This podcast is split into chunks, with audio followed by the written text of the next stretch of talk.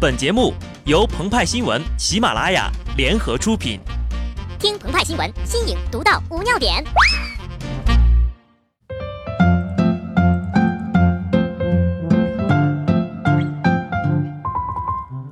本文章转自澎湃新闻、澎湃联播，听众朋友们，大家好，我是机智的小布，来了，他们来了。此时的北京大概已经被雾霾攻陷。十六号开始，雾霾大军从南向北开始进京。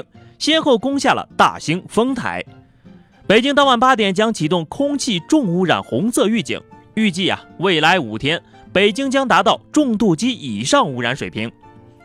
凛冬已至，雾霾来袭，今夜的雾霾不限号。这种感觉呀，就好像《冰与火之歌》中的冰风暴从长城以北袭来，冲破北境，即将抵达君临城下。但囧什么也不知道，雪诺说过。风暴并不可怕，可怕的是隐藏在风暴之中随之而来的异鬼军团。那么，异鬼是怎么来的呢？君临城资深大学士彻基巴旦向国王报告说：“从北京而来的异鬼大军完全是一场自然灾害。我向七神、旧神、光之神、千面神以及其他各种各样的神发誓，这不。”现实中，某地在修订当地的气象灾害防治条例时，在草案中明确将雾霾列为了气象灾害，尤其北方已成重灾区。剧中一直在说 “Winter is coming”，这都六年了也没见 come。但雾霾不会跟你闹着玩，他才不管有没有进京证呢。有首歌不是唱了吗？我家大门常打开。然后年年都来串门那么小说中将如何抵御异鬼呢？虽然乔治·马丁还没写到这儿，但是目前已知的武器有龙晶、瓦雷利亚钢等。同时，彻基巴旦下令，所有维斯特洛大陆上的骑士不得在野外生火、烧烤、炒菜等等，以免浪费木柴，因为异鬼怕火呀。正说着，鹏鹏和派派就掏出了我们的龙罩，由黑曜石和瓦雷利亚钢做成的口罩。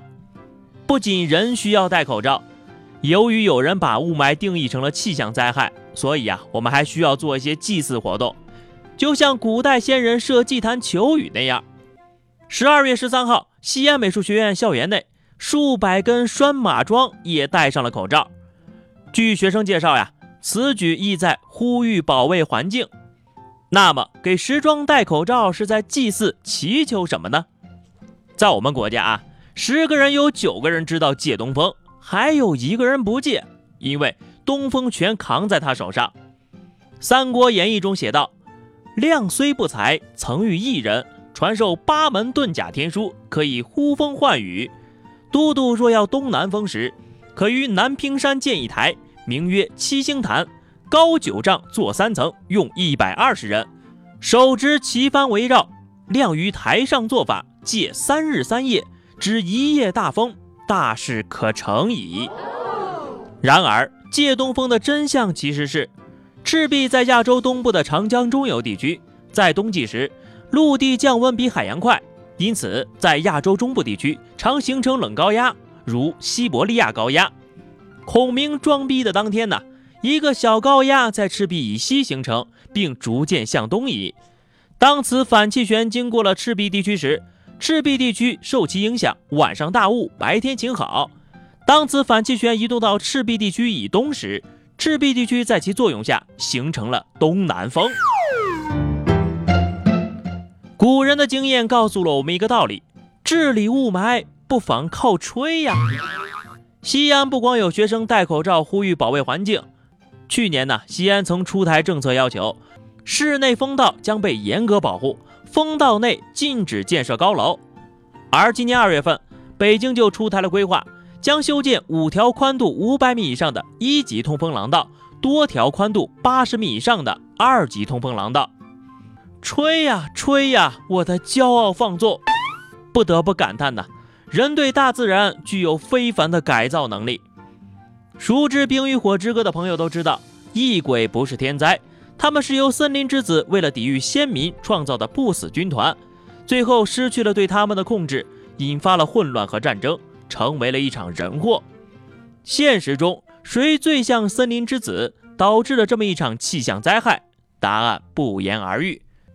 原著中，为了抵御异鬼，有守夜人坚守在城墙之上，今夜如此，夜夜皆然。而现实中治理雾霾，谁来守护我们的空气和呼吸？好的，以上就是本期节目的全部内容。更多新鲜资讯，敬请关注微信公众号“鹏鹏和派派”。下期节目我们再见。